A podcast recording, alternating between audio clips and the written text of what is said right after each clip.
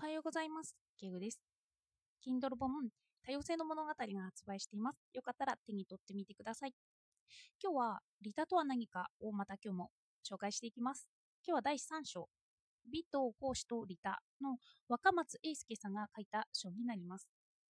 読んで思ったことなんですけど、35ページぐらいしかないんですよ。でも、これをまとめるのは至難の技だなと思いました。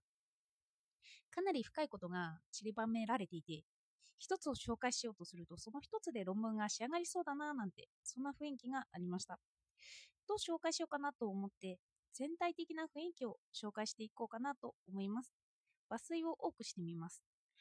まず、はじめの、あの、1章と2章の、との同様に、昨日、おとといと扱ったのと同様に、リタは意識するものではないという文章から抜粋して紹介していきます。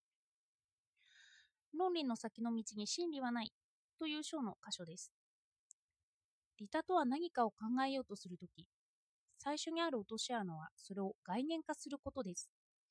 利他という名状をしがたい、そしてある意味では姿なき出来事を生々しく感じることなく概念化するとき、私たちはそこで目にするのは記号化された利他、さらに言えば私物となった利他であって、生きる利他ではありません。このような文章がありました。私の解釈を述べます。例えば、私たちはこの場面をどうする？と言ったときに、〇〇主義に基づいて行動する？と決めたとします。例えば、功利主義に基づいて人を殺してしまう？そうしたときに人は生きるということから離れてしまって、物や私物になってしまうのではないか？という考えです。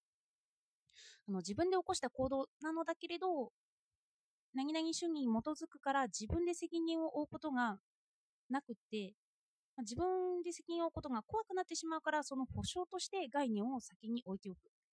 私が決めるはずだけど、他人が決めたというふうにしてしまうというようなことが生きてないことになります。他で言えば、ブロッコ問題。あの1人引いてしまうか5人引いてしまうかでレバーを引くときに思考の果てに〇〇主義というものは出てきます。ただ、この〇〇主義というのは他の人が考え出したものなんですよね。それでもともと出ていた主義を参考に行動を起こすということが自分を生きていないことにつながってきます。これが概念によって動かされるということです。逆に、ただ自分で考えて行動した結果が〇〇主義のようなものだった考えた末の答えがただ〇〇主義と似ていたというのが自分を生きることだということなんですよね。順番が違うだけというふうに思われるかもしれないんですけど、レバーを引くという、まあ、思考、思考を介さず多分行動するとき、初めに概念ではなくて自分ならこうするという行動が生きることにつながるのではないかと私は考えました。こんな一文も本にあります。どう見たのか直に見たのである。直にということが他の見方とは違う。直に物が目に、直に物が目に映れば素晴らしいのである。概念というフィルターを外して、まずは自分で行動したり、自分で考えたりすることだと。これが利他なんだと。これが一つです。どんどん紹介していきます。考えるまでいかないのかをもうちょっとわかんないんですけど、えっと、紹介していきます。えっと、利他を分解して言葉から考えてみます。あの、利とは何かなんですけど、利他というのはもともと仏教の言葉だそうです。仏教で利、利他の利ですね。利というの言葉は肯定的な意味を指すことが多いそうです。ただ、儒教の利はまた違ってくるそうなんですよね。で、利を参照にするときは、文献による違いに注意した方がいいというふうに言っています。仏教の利とは何だろうかという考え方ですよね。そして、他、利他の他は何かというものなんですけど、利他における他も自分以外の他者ではなくて、自と他の区別を超えた存在だそうです。あの仏教に不義という言葉があって、これは2つにあって1に達する道だと言います。この他はその側面を持っているそうなんですよ。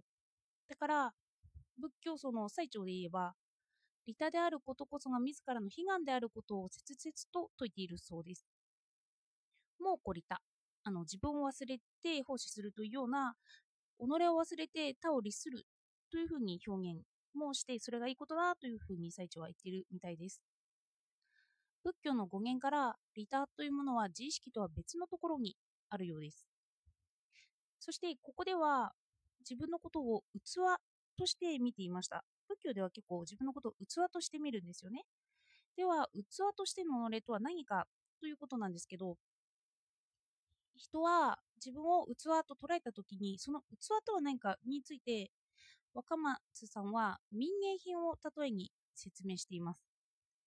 民芸という芸が難しくなっている民芸品という字なんですけどその民芸品というのは人に使われることで輝きを増すものです。ただ見るだけの芸術とは違うんですよ。本を抜粋すると民芸民芸の場合は古くなればなるほど修繕すればするほどその固有性を強くする。さらに言えば欠けたままでも美しい。用いられる中で生まれていくというのが民芸品という芸術品なんですよね。これがおそらく人間を器として見た時に見る見方なのだろうと私には思われました。そしてこの民芸品のすごいところというのはその作品をすごいものにするには作ったものではなくて生まれたものでなければならないということらしいんですよね。今の願いは私の仕事が作ったものというよりは少しでも多く生まれたものと呼ばれるようなものになってほしいと思う。この作ると生まれるの違いは何かということなんですけど、例えば芸術芸術家が作品を仕上げるときにささっと15秒ほどで作品を完成させたとします。それを見ていたら私たちはなんで雑なんだろうと思うかもしれません。けれど、その芸術家は言います。15秒プラス60年と見たらどうかと。の自分の考えから出たのではなくて、手があの学んでいた裁きに託した。だからそこに美が宿ったのだと。あのこれが作品を生むものだという考え方です。あの私の意識とは離れて作品が生み出されます。私は器であるけれど、使っていくと美しい器あるけれど、それが勝手に美しくなっていく。というふうに私は考えました。そして、リタといった時に、無意を想像すると良いと述べられていました。の自らの意を超えたところで動かされるとなると、すなわち無意の状態においてこそリタは成就しているのかもしれません。まあ、私がない状態なんですよね。そして若松さんは最後のくくりのところで美について語っています。柳秀越にとって人間の争いを止めるものが美でした。美は人を沈黙させ、柔和に導く。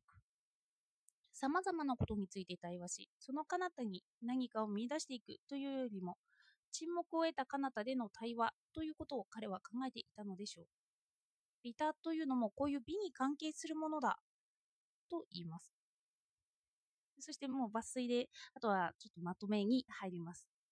ここを読んできて思うのは、自己意識というのは自分のようでいて自分ではないということですよね。言葉によって概念によって考えるときにどうしても他者が浮かび上がってきます。それでも自分を生きるときにはまず私の考えが先に立つんじゃないかなと思いました。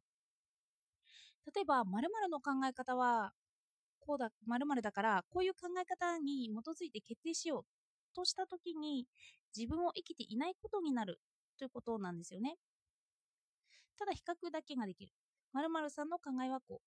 パツパツさんの考えはこう。私の考えはこう。このように比較しながらも自分の考えを出していくことしか自分を生きることにならないんじゃないかなと思いました。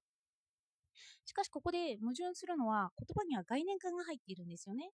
言葉にした途端、過去の私の考え方はこうだから過去の私に従おうといったことがあり得るんですよ。そうした場合にまた概念に従うことになってしまう。ではどうしたらいいのか？といった時に無意識に任せる。私の手がその作品を生み出したのだと。私の体がそう動いたのだと。私が勝手に助けてしまったのだと。